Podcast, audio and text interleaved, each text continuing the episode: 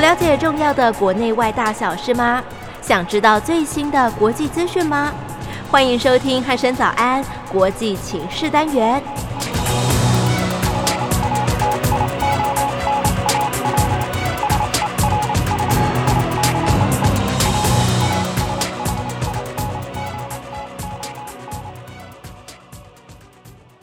各位听众朋友，您好，欢迎收听今天的国际情势单元。今天邀请到国政基金会的曾富生老师来到节目当中。老师你好，啊，一鸣早安，全国的听众朋友，大家早安。老师，最近这个美国的拜登政府哦，其实在上个月的时候，终于发表了就是拜登上任以来第一场的这个记者会哦。对对，那当然这件事情就是全世界都在关注没有哦。错，但是拜登表现的很好，我觉对，得其实他表现的不俗啊。对，当然有一些差强人意的地方，那我们就先不谈。但整体来讲，其实是不错的、哦。对，那当然，大家其实最关注的，其实还是美国他们内政的问题哦。对，因为其实，在去年的这个这个新冠肺炎的这个疫情的肆虐底下，其实美国的经济接近崩盘的状态哦。对，而且他们的失业率不断的上升，对然后失业人口也不断的上升。那他们这个受到疫情的影响，所以他们的死亡人数也不断的上升了。就是什么不好的事情几乎都发生在美国身大家上。很意外，美国怎么会变成这样子？哎、是，就其实就去年的那个状况底下，这样看起来，其实大家会觉得说，哎、其实美国不是蛮先进的嘛？为什么最后的结果会是如此哦？对，对其实大家都蛮意外的哦。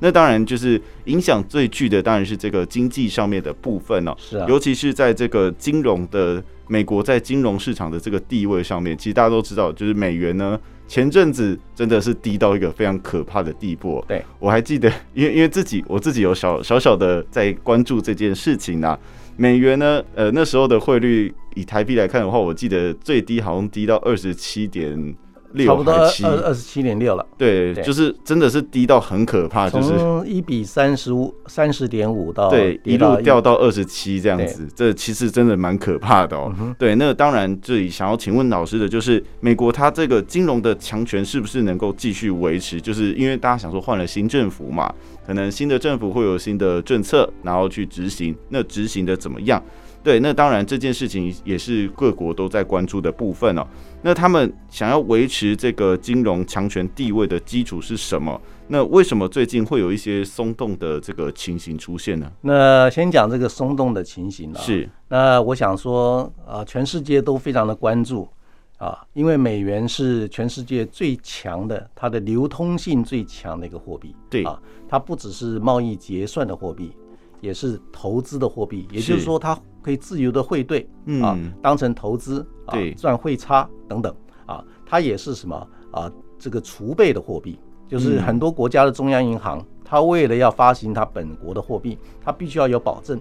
它的保证除了黄金之外，美元是另外一个很强而有力的一个支撑，是，来支撑它来发行它国内的货币啊。嗯，所以它也是储备的货币。更重要的是呢，它也是价值储存的一个工具。哦呃，就是很多呃人类财富、人类社会里面的财富，嗯它可以用黄金的方式来储存，对，用钻石的方式来储存，它可以用石油的方式来储存，它也可以用美元的方式来储存，真的非常的特别啊很，特别。因为对大家觉得为什么呢？因为他们对美元有信心，对，他的信心是什么呢？就是他随时想要透过这个货币来换取他想要的东西，或者是他想要的服务的时候呢，他可以很轻松的，就很快速的能够获得。哦，是，所以这个就是对于这个货币的一个信心，认为说它可以转换成未来的承诺。嗯，所以这个这一点呢，我想，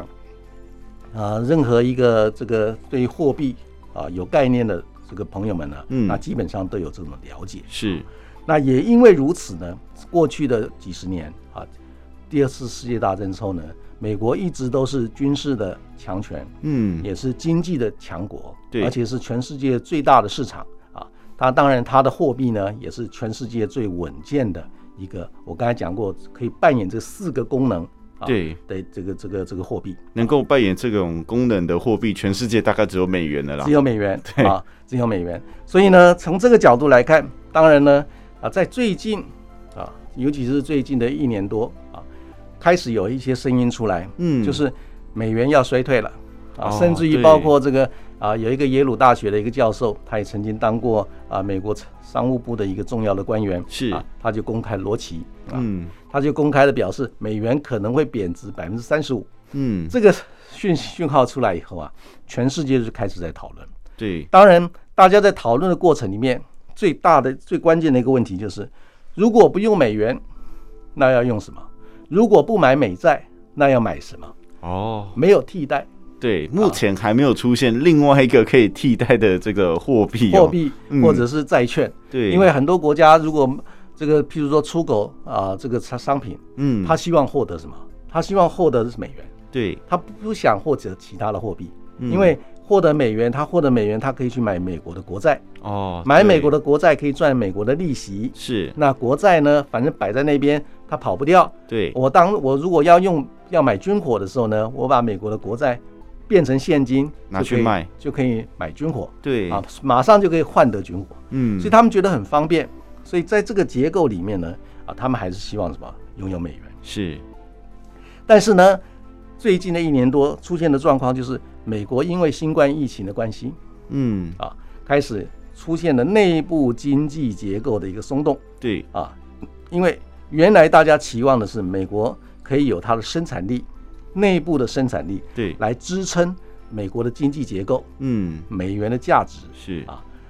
可是呢，现在因为疫情影响到美国的经济活动，嗯，美国的经济开始衰退对，啊，很多经济活动面临新的挑战啊嗯，，而且呢，死亡的人数呢不断的攀高，是，确诊的人数也不断的攀高，嗯，开始有很多投资人，很多的国家手上拥有大笔的美元，还有大笔的美债、是哎美国债券的时候，他们开始会担心。对。如果诶 说政府会不会倒掉啊？哎，对呀、因为美国还有一个更重要、大家关切的变数，就是美国政府不断的印钞票，哦，是，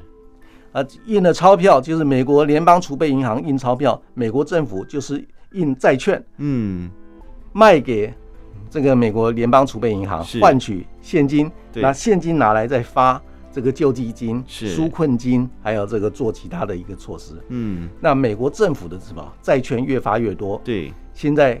最新的一个数字已经到二十八兆美元，哦，这个是一个个天文数字，好可怕的好数可怕字哦，啊。然后所以呢，在这个状况之下，再加上前一个月啊，美国政府通过了一点九兆的一个纾困案，嗯新的纾困案，等于是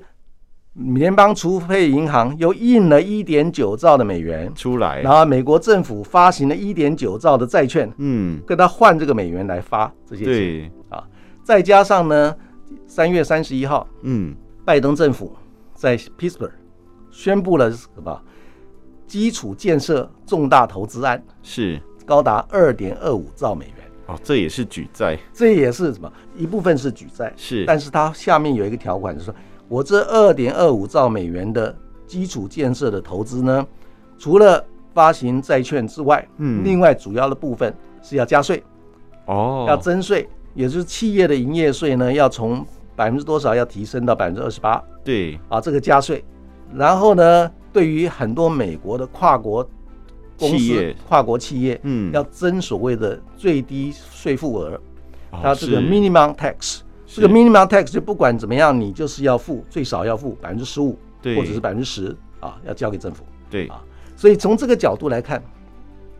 他希望用加税的方式啊，那加税的方式又会冲击到美国的很多企业嗯的一个营收。对所以现在面临的一个相当复杂的一个情况啊。那里面最关键的就是刚才一鸣你问到的啊，那为什么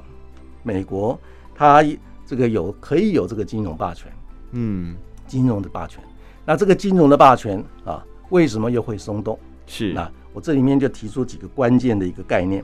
第一个，美国现在的做法是什么？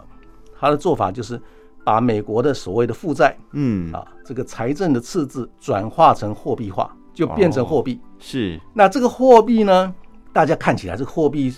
发行量不是一直膨胀，对就可能会有什么 inflation，就会通货膨胀。嗯通货膨胀最简单意思就是钱多东西少，对所以东西变贵，对同样的东西会变贵，是这就通货膨胀最简单的定义。嗯可是大家发现并没有太严重的通货膨胀出现，是为什么呢？因为美国它把这个财政赤字货币化之后，印了美钞，这个美钞呢，不止在美国内部通行，嗯，还在全世界通行，是因为全世界很多的国家都在用美钞，都愿意存美钞， 对哦，是是纯美钞，存美钞，哦 对就是他美国人印了美钞以后呢，印出去以后，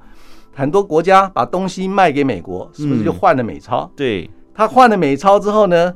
他没有汇回自己国内，嗯，就买了美国的债券，哦，买了美国的公债，嗯，赚美国的利息，是那钱还是存在美国，所以这个美元等于是什么？摆在那边，虽然印出来，它东西进了美国，对换了美钞，可是这美钞没有再拿去买东西，所以这东西就不会什么变贵。哦，因为大家为什么要存那么多那债券呢？是，就是因为这个原因，就是这个原因。对，所以呢，让美国大量的印美钞，嗯这个换债券，可是不会有 太通严重货的通货膨膨胀胀，是，而且这个债务呢，让全世界怎么样共同吸收？嗯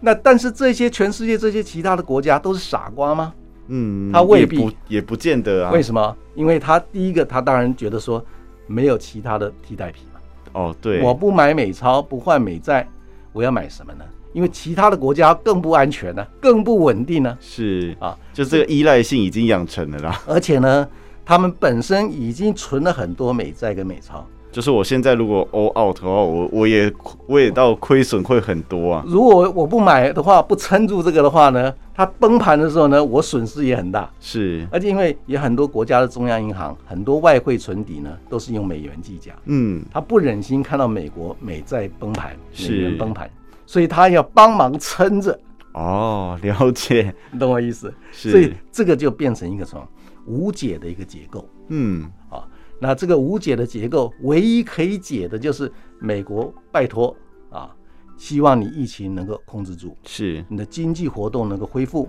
你嗯的，生产力能够重新振作起来，能够重新的强大起来，嗯让美国的市场能够重新活络起来，嗯，创造更多新的什么新的财富。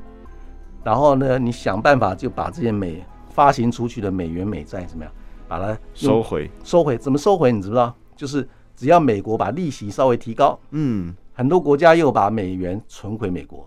哦，那他就把这个美元收回。收回是，这样的话呢，但是这是一个循环的过程，对，里面最核心的关键就是美国自己本身的经济的体量要能够恢复健康，嗯而且能够不断的成长。是，这样子的话呢，那全世界多数的国家拥有的美元美债呢，它就不必有抛售的什么恐惧。哦，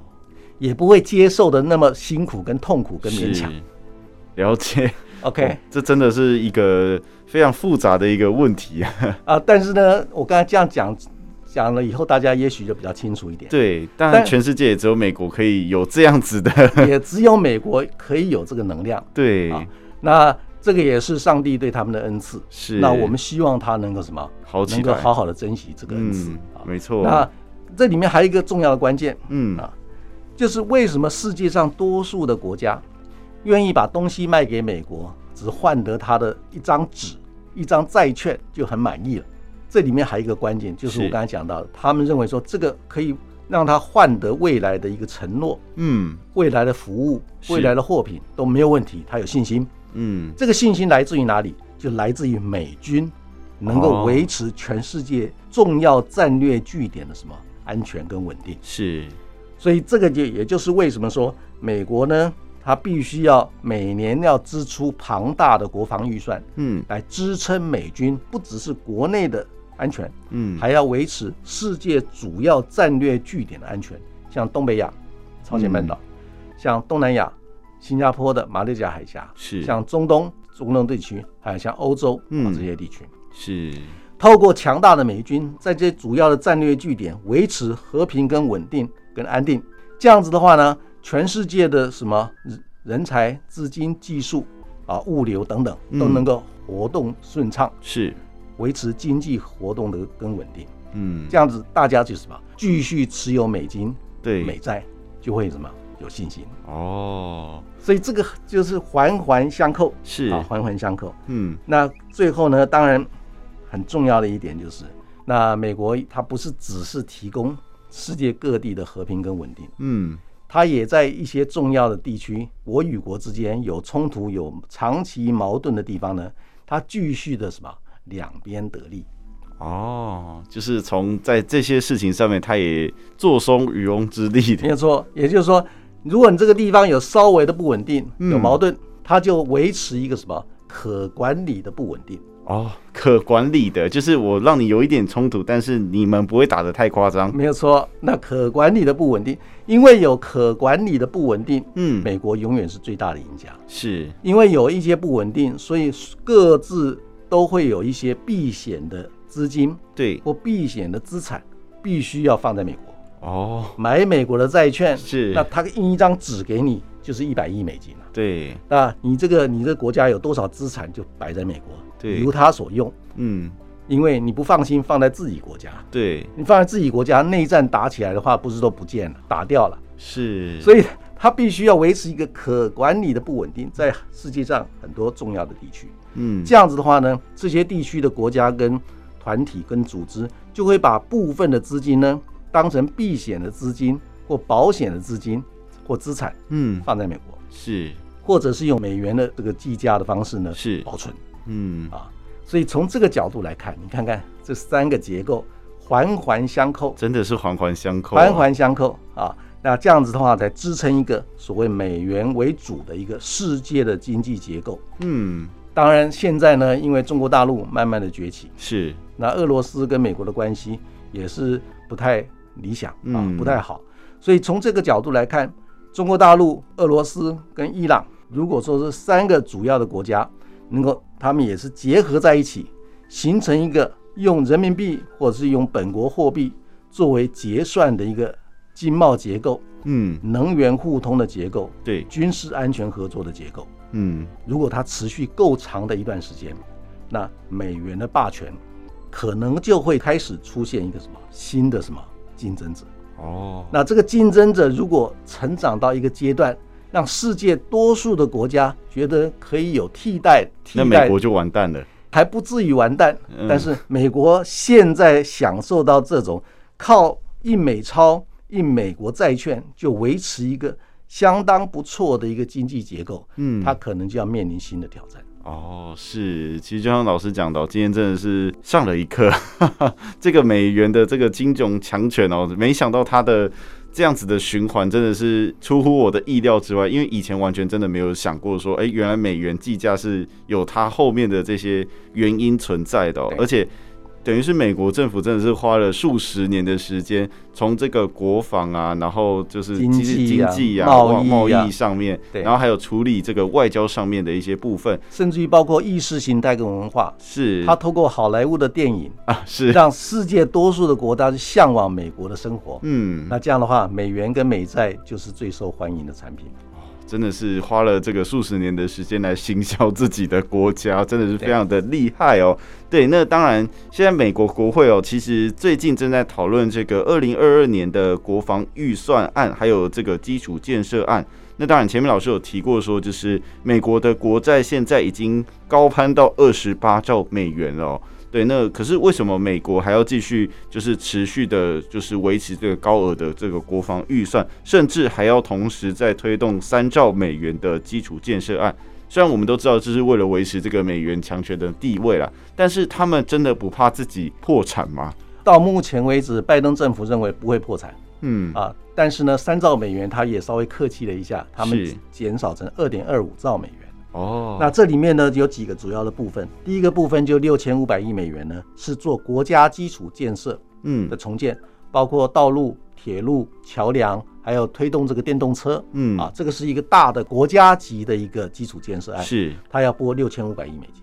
嗯另外六千五百亿美金是家庭基础建设案，这个家庭家庭就是嗯因为美国现在呀它是有三千万的家庭呢，还没有办法接触到所谓高速的这个宽频的网络。哦还有另外呢，还有几千万的人呢，没有办法直接获得干净清洁的水源，嗯喝的水啊。另外呢，还有其他的一些属于比较偏乡一些美国的这个地区呢，嗯他们觉得贫富差距太大，哦，就是他们的这个其实贫富差距可能也蛮严重严重的的啦，对，其实他不好意思讲，就是他们种族之间的贫富差距更明显哦，是啊。那这种明显的程度已经恶化到所谓现在美国有一个新的危机，叫做什么？国内的极端恐怖主义哦组织的是一个不断的一个酝酿，对，所以这个东西呢，都是因为贫富差距过大嗯，导致的，所以是他们必须要釜底抽薪，从根本上来解决这个问题，嗯就是必须要建设这个所谓家庭基础建设，嗯，让很多贫困的种族或家庭呢，能够有比较好的一个生活环境。是这样子的话呢，他就不会走极端，走嗯暴力极端主义来破坏美国的社会。是，这个他要拨六千五百亿美金，嗯也相当具体啊。对，再加上他五千八百亿美金，就是要就是重新强化美国的生产制造业，嗯，包括半导体，对啊，不还有这个电动车，嗯，还有其他的一些重要的这个科技的研发经费等等，五千八百亿美金。嗯，最后呢，有四千亿美金呢要发展这个所谓照护经济。这个照护经济就是美国也是慢慢的从人口高峰要走向老龄化社会。嗯，老龄化社会最关键的就是老龄的照顾，对，不然会形成一个整个经济发展的一个什么，这个非常严重的一个包袱。对，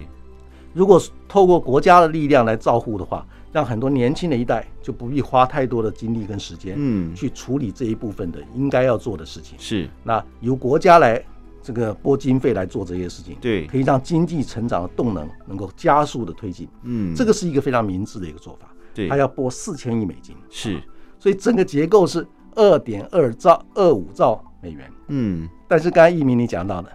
在现在已经二十八兆美元的一个国债，国债是，啊再来一个二点二五兆美元，会不会破产？那拜登政府认为说不会破产。嗯，他说这个计划要八年来推动，而且呢要征税啊，嗯，所以呢很多重要的来源资金来源是从美国征税的一个方式来来指引。是，啊，他们认为说，美国以现在疫情已经慢慢获得控制，嗯那经济活动会重新复苏，所以整个经济成长率会起来。对，起来以后呢，很多企业对他们增加这个营业税不会是过度的负担，嗯，所以这样子的话呢，可以维持一个平衡啊。是，那当然，我们是祝福美国啊，希望它在这一个二点二五兆美元的基础建设，包括国家基础建设，嗯，家庭基础建设，还有这个重新强化制造业的能量、是研发的能量，还有这个长照的照护的经济的一个结构能够成功。嗯，那如果成功的话呢，我觉得整个世界会比较什么，好过一比点较，好过一点。是，其实就像老师讲的哦，就是美国政府在做这些规划的时候，感觉上，诶、它的目标导向真的是蛮明显的、哦很明。显，对很清他楚想要做什么，其实都是非常的清楚的哦、对，那当然就是刚刚老师这样子提到，其实美国社会看起来似乎面对了不少的这个问题跟难题哦。对，那这边也想再请问老师一下，就您观察拜登政府他们的这个治国蓝图跟他的这个执政团队，能否针对目前就是他们所遇到的困难，然后去克服，能够好好的重振美国的经济呢？那一鸣这问题问得太好了，我想很多的听众朋友也很关心这个问题啊。嗯，那第一个就是我观察拜登这个执政团队，从他内政推出来的这一套这个过去的一点九兆的纾困案，是，现在二点二五兆美元的这个基础建设案，嗯，一个程度上井然有序啊。哦，而且在国会这个这一部分呢，一点九兆的纾困案也就通过了。嗯，那现在二点二五兆的这个基础建设案，其实很多共和党的议员他们也是支持的。哦，因为是拜登这一次他推这个案子呢，他没有党派的色彩，他完全着眼于怎么样让美国整体的经济结构能够恢复正常。恢复正常而且是健康的发展。嗯，所以呢，他拨经费的主要的领域，他没有看党派色彩，是，很啊多其实偏远地区、乡村地区很多是共和党的大票仓，嗯他，照样准备要把它重整起来。是，所以从这个角度来看，那我觉得他在国会虽然现在美国的共和党一些人士认为对于这个要征税到百分之二十八企业税啊嗯有反对的意见，是那川普也跳出来说这是最糟糕的一个经济计划。是，但是我评估在众议院通过是绝对没有问题，嗯，因为众议院现在美国的民主党还是多数，是啊，那在参议院现在是五十对五十，对而且美国副总统有一票决定权，对所以基本上在参议院通过也不会是问题。对所以从这个结构来看，那就是要看拜登的这个执政团队怎么样来执行。嗯，他这个执行的过程里面还是有优先次序的。是啊，第一个，他现在面对的就是怎么样把疫情控制住。嗯那啊到目前为止，他希望在七月四号以前，有两亿的美国人能够接种这个疫苗，是啊，形成一个集体免疫的一个社会。对啊那美国有三点三亿人嘛，对那有两亿人如果能够接种疫苗的话，那基本上就是安全的。是再下来呢，就是经济活力能够重新的恢复。嗯啊，他现在的做法应该是问题不大。嗯啊其实最难的一个问题就是美国内部的根深蒂固的问题，就是种族的问题。哦是那现在因为美国黑人那一位这个去年的这去年那个案子情的事情，是现在正在法院审判。嗯那审判就会激起很多媒体的关注，对然后这个会激起种族之间的一个矛盾冲突的一个情绪。对那再加上这个新冠肺炎啊，川普以过去他煽风点火，让美国社会有一个新的一个谴责的标的，嗯就是亚裔。哦对，就是长着这个黄皮肤的人种对就会被就是有点歧视的对味他道们，这个变成一个歧视的一个标的。啊嗯所以这个问题呢，让美国的种族问题呢，啊，变成什么火上浇油。啊对那这个问题呢，会不会拖累整个拜登政府推动整经济复苏的一个大的计划呢？我觉得要密切的观察，是这也是拜登政府必须要非常非常小心来处理的。嗯，是，其实就像老师讲的哦，美国政府面对这个内部的问题哦，其实表面上我们看到的，除了这个经济跟疫情的问题哦，其实感觉上好像还比较好解决一些哦。对，对啊其实最难的是这个种族的问题哦，是啊因为是它啊其实是一个历史脉络、而且其实刚才我突然想到，还有另外一个种族问题，就是关于这个中南美洲的这个移民。哦，这个是现在拜登最头痛的问题。对，因为其实刚刚老师有提，前面有提到这个极端恐怖主义的部分，其实有一部分就是源自于这个中南美洲的这个移民哦。对因为就像以前就是前面老师讲的，就是其实那些人都有一些美国梦，对，然后想着要进到美国，然后好好的发展，但是进去之后却发现，哎，好像没有想象中的那么好，而且我没有办法就是找到一份好的工作、稳定的工作，结果最后变成了这个社会的负担，对然后就一直不断的恶性循环，所以是啊导致了这个。对美国的经济造成了更大的这个威胁跟压力哦。其实这件事情也是应该他们想要处理，但是我看目前应该也没有办法有一个解套的方式啦。那一鸣，你提到一个很关键，就是这个就变成就是说，美国在中南美洲的邻国，是，他们如果内部过度的混乱，你不能怪这些人不想追求一个比较安全的环境，嗯所以他们只好往北走。对现在美国在这个边界地区很多收容所都已经爆满，对，那不知如何处理。那拜登总统呢，就派他的副总统 Harrison，、嗯是，派他呢当这个专案的一个负责人。嗯这个就是考验现在美国副总统 Harris 嗯，他的一个这个这个能力了。对如果他能够妥善的把这些事情做到比较好的一个处理的话呢，他哪一天他接总统就不会是一个意外。嗯，是，这真的是需要非常大智慧来处理这一段哦，因为目前感觉上没有一个非常有效的方式，因为你也不能把他们赶回去啊，是啊但是你放进来美国，你也没办法消化掉这些人啊的一些工作问题、生活问题跟安全问题等等的对，这都是问题哦。所以其实美国现在面对的，除了疫情跟这个经济之外，最大的反而是这个种族的问题哦。是啊，除了去年的黑人，然后跟这个一样是去年的这个黄种人的这个歧视，其实还有这个中南美洲的这个歧视问题，其实是我们需要持续去关注的哦。好，那今天在傅石老师的说明之下，相信各位听众朋友对于美国近期面对的这个呃内部的一些问题还有压力哦，相信有了更深一步的认识哦。好，那今天的国际情势单元就到这里，我们下次再会喽，拜拜。好，拜拜。